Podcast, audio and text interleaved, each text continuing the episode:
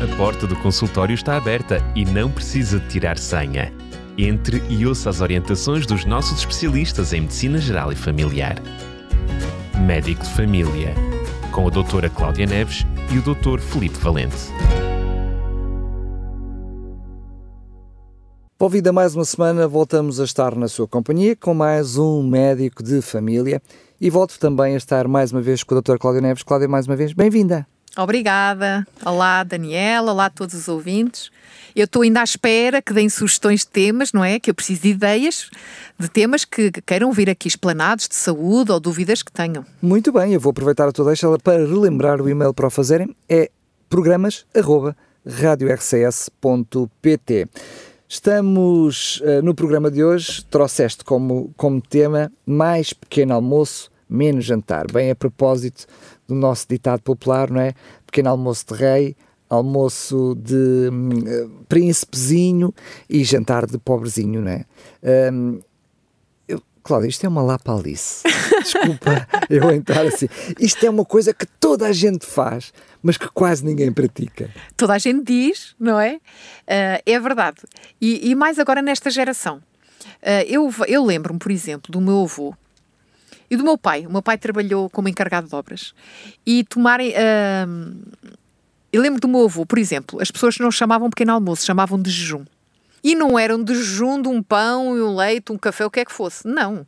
Era a feijoada, a sopa, o que tivessem, era a primeira refeição do dia, quando iam trabalhar para o campo. E lembro do meu avô falar nisso. E o jantar, realmente, porque as pessoas normal, viviam mediante o ciclo circadiano, acordavam ao nascer do sol e deitavam-se quando se punha o sol, ou quase isso, porque não havia muitas casas de energia elétrica, não é? Estamos a falar aí no início do século XX. Uh, ah, mas hoje em dia, infelizmente, cada vez mais a nossa sociedade é tudo a correr e o pequeno almoço é a correr e o jantar, normalmente, o que me dizem até os utentes nas consultas é: oh, mas é aquela refeição em que nós estamos sentadinhos, descansados, com a família. Com tempo para preparar. E que talvez é a única refeição do dia em que estamos com a família a comer calmamente, sem horários, sem restrições de tempo, ir a correr para algum sítio. Essas ainda são abençoadas, digo eu, porque a maior parte das vezes já é no sofá. Mas eu vou voltar atrás, porque tu falaste das boas práticas no passado mas, por exemplo, no meu passado, na minha infância, ainda eu estava na cama, não me levantava e era um copinho, um cálice pequeno de vinho do Porto ou de ginja e uma bolacha para matar o bicho. Portanto, não, não, não, não. era, eh, as boas práticas não eram iguais em todo lado não. e com a melhor das intenções que não podia deixar de ser. Sim, sim, mas não, não, não estamos a falar de bebidas alcoólicas logo de manhã, muito menos a crianças, não é? Ainda na caminha para matar o bicho. Mas, apesar desta ideia da importância, por exemplo, de tomar pequeno almoço, a Fundação Portuguesa de Cardiologia tem uma citação que eu vou ler.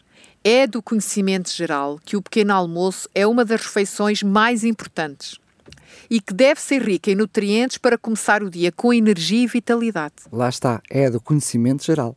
É o que tu dizes, do conhecimento geral, mas depois falta a prática. Porque, apesar desta ideia ser transmitida já há muitos anos, há muitas pessoas que realmente vão para o local de trabalho sem tomar o pequeno almoço, ou muitas crianças vão para a escola porque não conseguem, não têm fome de manhã e vão para a escola sem comer. Uh, de acordo com dados estatísticos, uma em cada cinco crianças vão para a escola sem tomar o pequeno almoço, isto é em Portugal. Muitos apontam a falta de tempo, falta de apetite matinal, como principais motivos para realmente omitir esta refeição. E há ainda quem defenda que não identificam a importância de tomar o pequeno almoço. Essa é que eu já não esperava. É verdade. Uh, é interessante que a própria palavra em inglês, breakfast, uh, deriva da expressão breaking in the fast, que é quebra de um jejum. Lá vem, é o nosso de jejum. Porque estamos a dormir e, em princípio, exceto aqueles penso eu que são raros que andam a levantar-se de noite para ir ao frigorífico, não comemos durante a noite, não é? Mas se o fazem também já há algum problema aí. Sim, é verdade. Um, mas normalmente é, o período de maior jejum é durante a noite e é importante realmente nós de manhã acordarmos após este jejum noturno e tomarmos o pequeno almoço para a obtenção de energia a partir dos alimentos é no fundo, uh, se nós não tomarmos pequeno almoço, vamos prolongar esse período de jejum. E, claro, vamos obrigar o nosso corpo a recorrer às reservas energéticas, sendo este processo menos eficiente do que a obtenção da energia dos nutrientes a partir dos alimentos diretamente. Isto provoca uma maior sensação de sonolência e fadiga e um, a, um, e a um menor perdão, desempenho cognitivo e físico, principalmente no período da manhã. Há ainda quem experimente, quem não toma pequeno almoço, ter dores de cabeça, agitação, má disposição e até maior irritabilidade quando estão sem tomar o pequeno almoço. E uh, isto pode sentir não só a nível físico, mas também, sobretudo, a nível cognitivo. Porque o nosso cérebro precisa de glicose constantemente, não tem lá uma reserva, uma, um armazém. Uh, e os açúcares são os que mais depressa se gastam. Contudo, quando falta açúcares, não é ingerimos açúcar, é glicose, sim, sim. é a energia por excelência que circula no nosso sangue e que o nosso cérebro utiliza. Uh, e para realmente desempenhar as funções, o nosso cérebro precisa do fluxo constante de glicose. E claro que a proteína muscular é também um dos substratos utilizados para obter energia. Se nós estivermos muito tempo sem comer, o nosso organismo vai buscar essa energia também aos nossos músculos. O que leva à redução da massa muscular, diminuição do gasto energético em repouso e, consequentemente, a um ganho facilitado de peso constitui um fator de risco cardiovascular. Ou seja, não tomar pequeno almoço não resulta em emagrecer. Resulta em engordar. Até porque muitas vezes pode baixar o metabolismo, exatamente porque não houve ingestão de alimentos, e baixando o metabolismo mantém a comidinha lá na dispensa. Exatamente. Com, basta pequeninas ingestões, mas ele aproveita tudo ao máximo, tudo exatamente. ao máximo, não é? Além destes sintomas, por jejum prolongado, muitas pessoas que, que saltam o pequeno almoço tendem depois a sentir mais fome e apetite no decurso da manhã, ao longo da manhã, e ao almoço, compensando com uma ingestão maior quantidade de alimentos e, sobretudo, quando estamos com muita fome, o que é que vamos comer? Alimentos calóricos, não propriamente nutritivos, mas têm muitas calorias, ricos essencialmente em gordura, sal e açúcar. E em grandes quantidades, não é? Exatamente. E a ingestão destes alimentos que nutricionalmente são pobres, com poucas fibras, vitaminas e minerais, uh, aumenta o contributo energético. Uh, além de termos falta de alguns nutrientes, aumentamos o peso, por assim dizer. Ou seja, estamos a alimentar mal, porque estamos só a acumular gordura, não estamos a dar a alimentação necessária às nossas células, com carências de vitaminas e minerais. O excesso de peso e a obesidade que além de muita gente não o quer esteticamente e está preocupada com a sua imagem corporal, mas são essencialmente, e o mais importante, é fatores de risco para diversas doenças, que já aqui falámos noutros programas, como a diabetes, as doenças cardiovasculares e até o cancro. Crianças e adolescentes que não tomam pequeno almoço têm pior capacidade de concentração e de resolução de problemas na escola, com menor rendimento na escola, menor coordenação e desempenho físico, pior comportamento durante o dia. A criança fica mais irritadiça, irritabilidade, porque realmente está com um jejum prolongado. A toma do pequeno almoço está comprovado, ajuda as crianças a realizarem melhor as diversas tarefas escolares, quer na aprendizagem, quer nas atividades criativas. Isto demonstra mais uma vez a importância de tomarem o pequeno almoço e os pais darem o exemplo Claro que não é dar o pequeno almoço às crianças e os pais não tomarem o pequeno almoço. Os pais devem dar o exemplo, incutindo assim este hábito de vida aos filhos o quanto antes, quanto mais cedo, melhor. Volto a fazer aqui um parênteses, não podemos esquecer que nós ensinamos os nossos filhos não é tanto pelo que dizemos, mas pelo que fazemos. Ah, é. Não é? Deixa-me só dizer-te isto, eu sei que ainda vais falar na questão do jantar mais à frente, está sim, programado sim, sim, para isso, uhum. mas hum, muitas vezes começa aí a resolver este problema da manhã. Sim. com o jantar. Muitas vezes as pessoas, aquela, aquela, aquelas desculpas que tu arranjaste, desculpas que possam, podem, estou a dizer desculpas no sentido de arranjar uma desculpa, estou a dizer aquilo que as pessoas honestamente se, se sentam uhum. e que se queixam.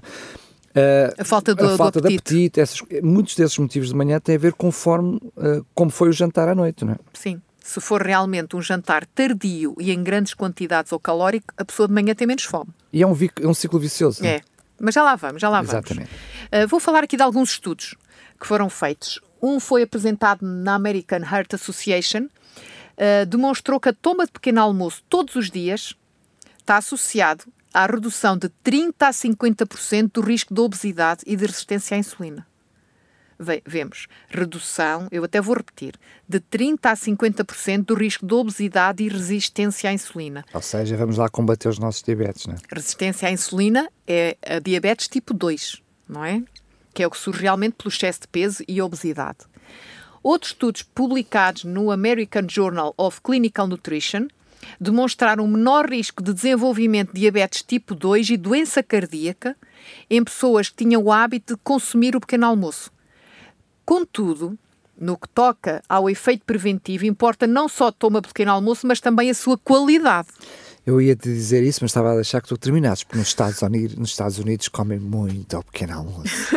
e são dos países mais obesos, não é? Porque têm aqueles baconzinhos, aquelas coisinhas todas. Gordura logo de manhã. Logo não, não é o mais saudável. É importante tomar um bom pequeno almoço, mas com qualidade, não mas é? Mas aí é todas as refeições, mas como o pequeno almoço é a refeição mais importante, portanto aí por razão maior tem que uhum. ser de uhum. qualidade. Estudos referem também que a ingestão do pequeno almoço em crianças e adolescentes pode estar associada à redução do risco de desenvolverem doenças relacionadas com o estilo de vida, como obesidade, diabetes e doenças cardiovasculares. Este foi um estudo uh, que foi realizado em 2003 e depois repetido em 2010, e este especificamente em crianças e adolescentes. Um, um novo estudo veio apoiar esta máxima, uh, apurando o facto de se comer um grande pequeno almoço e reduzir o tamanho do almoço e do jantar pode ser a chave para quem pretende perder peso, como já falámos, e gordura controlar o nível de glicose no sangue. Isto foi feito um estudo em Israel, na Universidade de Tel Aviv, que diz que realmente tomar um bom pequeno almoço uh, ajuda a perder peso e a controlar o nível de glicose no sangue. Agora, voltamos àquilo que estávamos a falar há bocado. O que é que é um bom pequeno almoço, não é? Uh, já falámos aqui há uns tempos do que é que são os nutrientes, são os constituintes dos alimentos. O processo de digestão tem como objetivo fragmentar os alimentos no nosso organismo, desde a boca até o intestino, nos seus componentes, que são esses nutrientes. E o próprio pequeno almoço deve incluir os nutrientes todos, desde os hidratos de carbono, gorduras, proteínas, fibras, vitaminas e minerais. Porquê? Os hidratos de carbono são o que fornecem energia ao organismo. E, de preferência, devem ser acompanhados com fibras, ou seja, integrais, seja o pão, sejam os flocos de aveia, seja o que for. Uh, porquê? Porque com a fibra, esses hidratos de carbono vão manter o nosso nível de glicose no sangue mais estável, sem picos e descidas abruptas. E mais prolongado no tempo. Exatamente. Com, uh, com o fornecimento energético mais gradual. Depois, uh, a fibra permite ainda uma regulação do trânsito intestinal ao longo do dia, o bom funcionamento do intestino. As gorduras também fornecem energia e são importantes até para conferir a sensação de saciedade, que não temos fome tanto tempo, porque as gorduras demoram mais à digestão. Mas devem ser sempre gorduras insaturadas, com efeito protetor a nível cardiovascular. Posso dar o exemplo dos frutos secos. Por exemplo, uma mão cheia de nozes, ou caju, ou amêndoa, ou mistura de várias. Mas não mais que uma mão cheia, porque senão é excesso de gorduras e de calorias. Proteína também é importante para aumentar a, a, sensação de saciedade daquilo que nós comemos e que estamos satisfeitos e para fornecer ao organismo tudo o que é importante para construir a estrutura dos tecidos. As vitaminas e minerais fornecidos são essenciais para que a energia possa ser adequadamente produzida e para outras diversas funções do nosso organismo, desde os ossos fortes, saudáveis, ao funcionamento do nosso sistema imunitário, nosso sistema nervoso, por aí fora. Agora, em termos práticos, o que é que deve incluir um pequeno almoço? Deve incluir uma bebida vegetal ou leite de vaca, para quem gere, uma boa fonte de proteína, uh, cereais integrais, seja em pão, seja aveia, seja granola, por exemplo. Quem, quem compra aqueles cereais processados de pequeno almoço não é o mais saudável, mas pronto, para quem compra, leiam sempre os rótulos de preferência integrais, com menos açúcar possível e, e menos gordura possível. Que não é o que acontece. Pois Infelizmente, é? sabemos que, sobretudo, aqueles destinados às crianças têm são os, com são mais os menos açúcar, saudáveis. É? é. Uh, e se as nossas crianças, se os habituarmos desde pequenos a não ingerir coisas tão doces, eles próprios não vão querer tanto coisas doces. O nosso pequeno almoço deve incluir também, como já falámos, a mão cheia de frutos secos, falámos, pode ser nozes, caju, amêndoas, amendoim. Estou a falar de saudáveis, não aqueles fritos ou com sal acrescentado. claro. okay? E pimenta. Sim, sim, sim. Nem me lembrei desses. E por que não? Porque é saudável e infelizmente não é um hábito ainda dos portugueses ter fruta fresca ao pequeno almoço. Fruta da época, é importante comermos fruta logo ao pequeno almoço. Uma dose de vitaminas, de minerais, também tem água, dependendo uns mais que outros, e também as fibras, importantes para o funcionamento do nosso intestino. Agora, há aqui aquela desculpa, como já falámos, de não ter tempo para o pequeno almoço. Porque estamos a correr, temos o horário todo contado e não há tempo a tomar um bom pequeno almoço. Uh, deixo aqui algumas estratégias práticas. Se comem em família o pequeno almoço, por que não deixar a mesa já pronta na véspera? A mesa está pronta para o pequeno almoço para quando se levantam. Decidir já na véspera o que é que vai ser o pequeno almoço e deixar alguns dos componentes já preparados. Por exemplo, hum, se vamos fazer uma aveia com um iogurte e fruta, por que não deixar já isso pronto em camadas e é só comer no outro dia? Até porque a aveia, quando é preparada do dia anterior, ela fica muito melhor, não é? A maior parte das vezes até é assim que é feita, não é? Sim, sim, exatamente. Um, se e for comprada conservar... como cereal, não é? Sim, sim, estou a dar um exemplo, sim. Uh, e dar-se, acordar-se simplesmente mais 10, 15 minutos mais cedo, que é o tempo médio de ingestão de um pequeno almoço. Nós não demoramos muito a tomar um pequeno almoço. Às vezes a dúvida e até as refeições em geral é o que fazer, o que preparar, o que comer. Ter pensado o que vamos tomar o pequeno almoço logo no dia anterior. Já poupamos tempo. Sim, mas não pode-se tomar o pequeno almoço enquanto se está a sair de casa e a chegar até ao carro, não é? Não, não é esse tipo não, de Não, nem durante o carro, nem dentro do, do trânsito, na confusão do trânsito, não é? E são estes poucos minutos, 10, 15 minutos, que não vão fazer diferença no nosso sono, mas têm uma grande. Hum, fazem uma grande diferença no funcionamento do nosso organismo, não é? Logo, um pequeno almoço saudável. E com benefícios muito grandes a médio e longo prazo, então. Exatamente.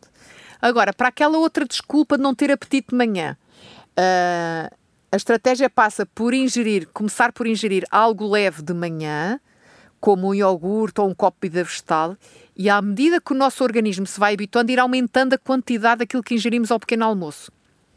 Uh, até ser realmente uma refeição completa. E, e claro, jantar agora... cedo e pouco. É isso que eu ia dizer, ir diminuindo também ao jantar, não é? Exatamente. Exatamente. E já aqui falámos no outro programa, o jantar não deve ser uh, menos de 3 horas antes de deitar. Se nós jantamos e vamos logo deitar, o nosso organismo, além de não descansarmos tão bem, falámos isso aqui numa sessão sobre o sono, uh, vai estar ali naquela digestão e acordamos sem apetite, não é? Agora, voltando agora para o jantar, não é? Já falámos aqui que o jantar deve ser de pobre. E porquê? Porque as necessidades energéticas e nutricionais ao fim do dia, próximos de deitar, são menores. O ideal é, se está a fazer um pequeno almoço errado agora, como isso ao jantar. É uma ideia, por exemplo. Se quer eh, só tomar um iogurte a correr, porque não ser isso o seu jantar? Porque temos que ver o que é que o nosso organismo vai necessitar em termos de atividade, seja ela física ou intelectual, depois dessas refeições. Claro que aqui nós não estamos a falar nas pessoas que trabalham de noite. Claro, se uma pessoa vai trabalhar de noite, seja em qualquer profissão, e tem que tomar uma boa refeição antes de ir trabalhar. Estamos a falar nas pessoas que habitualmente trabalham durante o dia e dormem durante a noite. Mas normalmente as pessoas trabalham durante a noite e, sobretudo, se trabalham a noite toda, também acordaram há pouco sem tempo. é o pequeno almoço delas. O horário é que está trocado. Agora, se tivermos a noção que realmente nós despendemos pouca energia depois do jantar, vamos ter a noção que aquilo que nós estamos a comer ao jantar não vai ser gasto. Então por onde Direitinho é que vai? para a dispensa. Para a dispensa. Ou seja, gordurinha que normalmente é gordurinha abdominal e nas senhoras nas que é ancas. Das, que é das piores gorduras que nós podemos ter Exatamente. É? é a gordura tudo a nível do perímetro abdominal, que depois dá a chamada síndrome metabólica tudo aquelas doenças que vêm por arrasto, diabetes por aí fora, não é? Portanto, adaptar aquilo que precisamos de consumir mediante a nossa atividade. Eu costumo dar o exemplo dos automóveis, é um exemplo muito simples e prático. Nós não vamos pôr combustível se ele não vai gastar aquilo, senão vai, vai ficar para fora. Mas o automóvel só tem um depósito e só cabe aquilo e não tem onde pôr mais. O nosso organismo é melhor que o automóvel, porque é uma máquina que, se não precisa, vai guardar. Mas se realmente nós não estamos a usar tudo aquilo que nós estamos a comer, ou seja, se estamos a aumentar de peso, é sinal de duas coisas.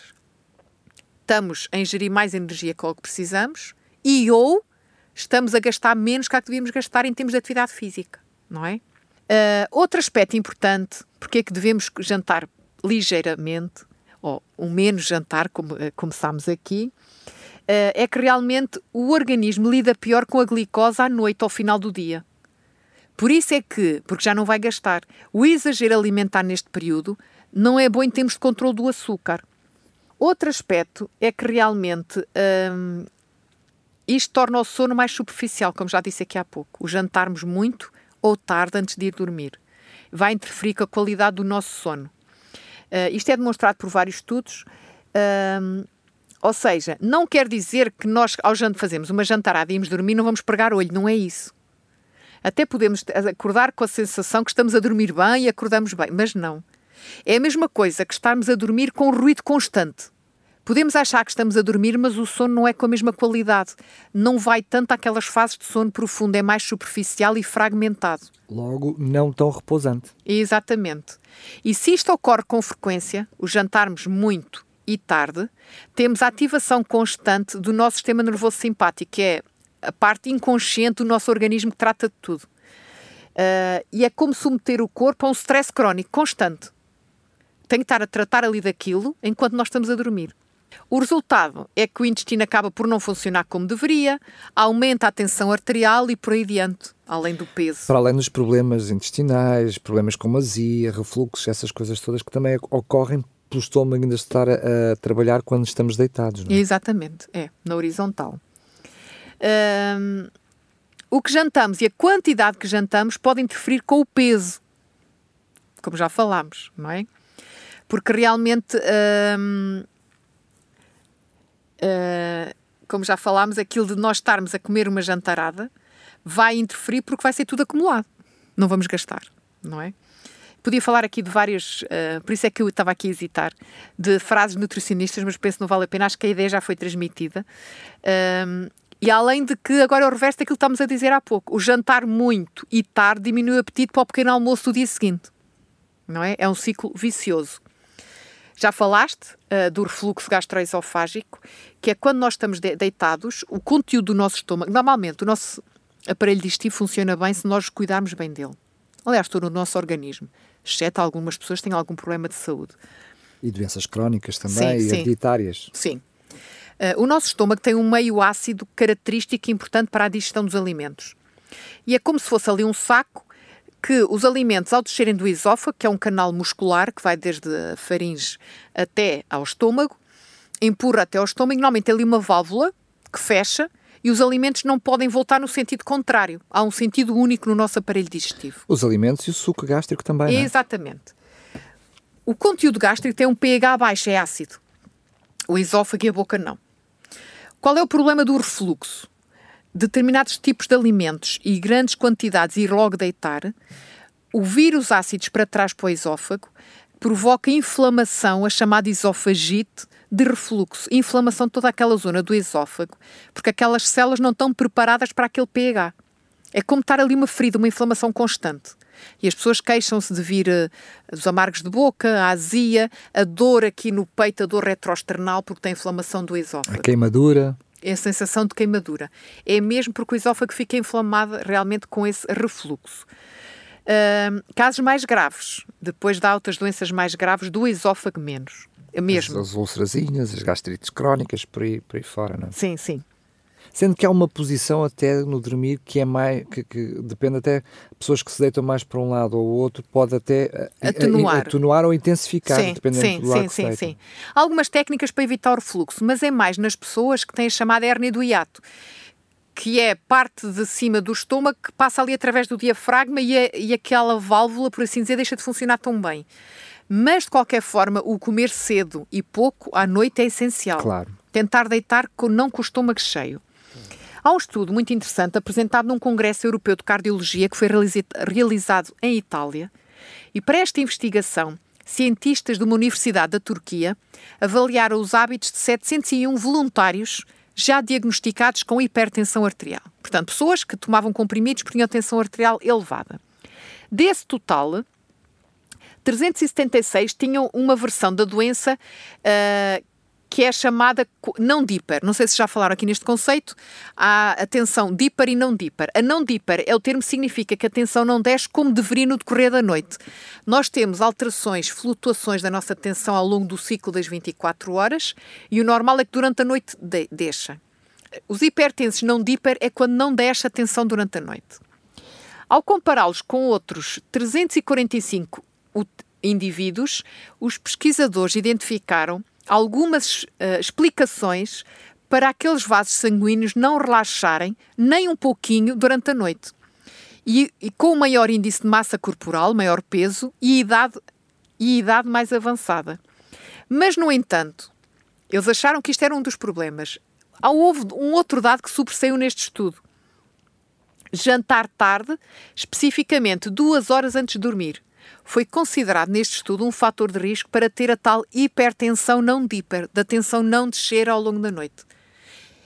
Ou seja, eu vou explicar por palavras mais simples. Ou seja, os cientistas acharam que podia-se dever à idade dos pacientes, podia-se dever realmente ao terem maior peso, uh, ou eles não relaxarem durante a noite. Mas um fator que sobressaiu era que as pessoas que realmente tinham esse problema jantavam tarde à noite, duas horas antes de, de, de dormir. É como se o organismo ficasse sempre em estado de alerta. Ou seja, como dormir bem quando a comida continua eu vou-te ler isto e acho isto muito interessante. Quando a comida continua descendo goela abaixo e sendo digerida.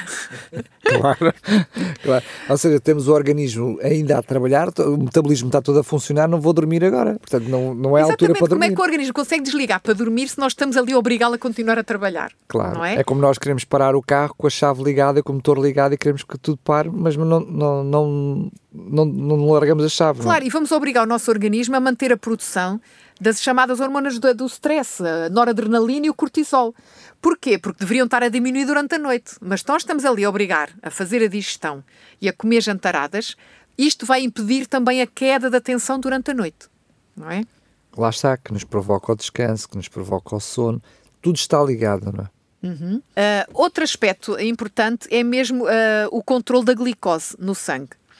Uh, um estudioso da Universidade de Colômbia estou a procurar aqui do nome, Marie-Pierre, Marie-Pierre, diz que fez uma experiência no Japão e que, ao comparar os efeitos do jantar às 18 horas com aqueles que jantavam às 23 horas, e eles notaram que a última situação chegavam a desajustar os níveis de glicose após o pequeno almoço da manhã do dia seguinte. Os que jantavam às 23 horas. Não é? Ou seja, desregulava a glicose até o outro dia depois do pequeno almoço. Vejam as consequências uh, até o dia seguinte. Assim, este grupo concluiu que o hábito de comer muito tarde favorece o aparecimento de diabetes. Já vimos aqui da tensão arterial, agora também da diabetes. Um, o endocrinologista Bruno Gelonezzi, da Universidade de Campinas, diz mesmo: durante a noite já contamos com um mecanismo natural de produção de glicose para manter o nosso organismo a funcionar ao mínimo, atividades mínimas, por assim dizer. Se ainda oferecemos mais de glicose na nossa alimentação ao jantar, e maior quantidade, ocorrerá uma sobrecarga capaz de predispor a problemas. Nós é? estamos a trabalhar ao relantinho, enchemos o carburador cheio de gasolina, não vale a pena. Não é? Exatamente. Não é? Um estudo publicado no jornal americano New York Times em 2015 por Jimmy Kufman, médico especializado em transtornos do refluxo, o tal refluxo gastroesofágico, ele escreveu que esses transtornos transformaram numa epidemia que afeta até 40% dos americanos, devido a erros alimentares, diz ele. Uh, qual é uma das causas perdão, que ele explica para esta tendência inquietante, a palavra que ele utilizou? É a dieta errada, maior consumo de açúcar, gordura, alimentos processados e há uma outra variável que tem sido ignorada, a hora em que jantamos, escreveu ele. Ele afirmou mesmo que o ideal é não comer depois das 20 horas ou fazer uma refeição noturna 3 horas antes de dormir, aquilo que temos estado aqui a referir, não é? Ou seja, não é só a ideia que temos, eu estou a tentar trazer aqui vários estudos que comprovam isso. Agora, vamos dar aqui ideias práticas. Então, o que é que vamos jantar? Claro que tudo depende da nossa atividade e da nossa idade. Já referi aqui em outros programas, não podemos esquecer que depois dos 40 anos o nosso metabolismo desacelera. depois dos 60 desacelera Por isso ainda é mais. que aparecem as barriguinhas. Exatamente. Se nós continuarmos a comer sempre a mesma quantidade de comida que comíamos quando éramos mais jovens, vamos ter excesso de peso ou obesidade. É inevitável. Por causa da diminuição do metabolismo. Por isso é que eu digo, isto é variável, dependendo de pessoa para pessoa e de idade para idade. Mas vou dar um exemplo prático. Por que não comer uma sopinha de legumes? E que nós portugueses até temos esse bom hábito, não é?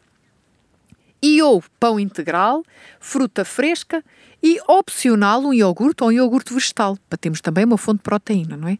E claro, não é jantar isto tudo e repetir, não é comer um- uma taçalhona de sopa, é importante a quantidade do que comemos, Claro. não é? Não, não estamos aqui a introduzir alimentos simples para serem repetidos várias vezes para se tornarem uma grande jantarada. é? Exatamente. É importante então a quantidade do que comemos, o que comemos e a hora que comemos. Sendo que essa noção que trazes, que é bastante pertinente, que é a necessidade que nós temos de comer ir diminuindo com a idade, hum, também é necessário reajustar, ou seja, educar também o nosso estômago para as quantidades, porque ele também é educável, não é? Da mesma forma que nós fomos educando o nosso estômago a receber uma grande quantidade de alimentos numa determinada idade da nossa vida, hum, à medida que nós vamos envelhecendo, se formos aos poucos e poucos reduzindo, o nosso organismo também vai eh, reduzindo a saciedade, não é? Sim, sim, sim. Uh, nós somos seres de hábitos, não há dúvida. E se nós habituamos a ingerir grandes quantidades, vamos ter sempre fome para aquelas quantidades. Tudo deve ser progressivo. E se nós progressivamente formos reduzindo as quantidades, o nosso organismo habitua-se e não vamos ter tanto aquela noção de fome, que precisamos comer mais. Um aspecto muito importante é que nós também temos que adaptar a nossa atividade. A verdade é que nós mais jovens andávamos a pé, andávamos transporte, mexíamos mais. Hoje em dia, mais velhos ou com família formada, andamos de carro. E com os facilitismos que temos na vida, não é? Exatamente, temos máquinas para tudo. Exatamente. Porque é importante também adaptar-nos e programar na nossa vida, no nosso dia a dia, podemos falar nisso no outro dia, temos atividade física diariamente, seja a nossa atividade física já, seja a nossa atividade cognitiva, intelectual, é importante termos atividade física para gastar a energia. E já não não, é? disseste exercício físico, já disseste atividade física. Atividade física, exatamente, que é diferente. Mas ter atividade física nas pequeninas coisas, e podemos falar nisso no outro programa, nas pequeninas coisas, tentar realmente que ao fim do dia tenhamos mexido o suficiente para gastar a energia que nós ingerimos em termos de alimentação, não é? Exatamente. Mesmo que, hum, aproveitando até os facilitismos e as máquinas que temos para tudo, antigamente tinha que aspirar a casa. Hoje, agora, o meu pescoço anda de um lado para o outro a ver o aspirador andar sozinho. Mas esses facilitadores podem servir para que nós tenhamos outros hábitos ainda mais saudáveis, como sair, dar caminhadas ao ar livre, ou seja, aproveitar o facilitis- o facilitismo que temos para trazer melhor vida. Não falaste nisso, mas tudo isso que, que estás a mencionar também é muito bom para a carteira. Porque quando nós gerimos bem a forma como nos alimentamos, isso também traz benefícios para a carteira. Claro que sim. Não só em termos dos alimentos que ingerirmos e Mas depois no- o que não gastamos em medicamentos e no É, médico. Exatamente. O que eu estou o que eu e os exemplos que dei não são coisas caras, são coisas que todas as, as pessoas podem adquirir. Alimentos simples e baratos e não são nada elaborado, não é? Mas essencialmente nisso, os, os gastos que poderíamos ter a longo e médio prazo com problemas de saúde. Não só problemas agudos, mas doenças crónicas que advêm da obesidade, hipertensão, diabetes e por aí fora. Muito bem, Cláudia, mais uma vez, muito obrigado. Voltamos a encontrar-nos no próximo programa, se os quiser. Até à próxima. Para si que está desse lado, mais uma vez lembramos aquilo que foi o início da nossa conversa. Se quiser que eh, seja abordado algum assunto específico aqui no eh, Médico de Família, pois pode entrar em contato connosco. Com a sua sugestão ou se ficou com alguma dúvida que gostava de ver esclarecido, pois bem, entre em contato connosco para programas.radiorcs.pt programas.radiorcs.pt Pode fazê-lo também por SMS, mensagem escrita, para o nosso telemóvel, que é o 933 912 912. Aqui o médico de família está com os microfones abertos, mas lá está, não dispensa a sua visita à sua equipe médica, está bem? Mais uma vez, muito obrigado, Cláudia, até o próximo programa. Até à próxima. A porta do consultório está aberta e não precisa de tirar senha. Entre e ouça as orientações dos nossos especialistas em Medicina Geral e Familiar. Médico de Família, com a doutora Cláudia Neves e o Dr. Felipe Valente.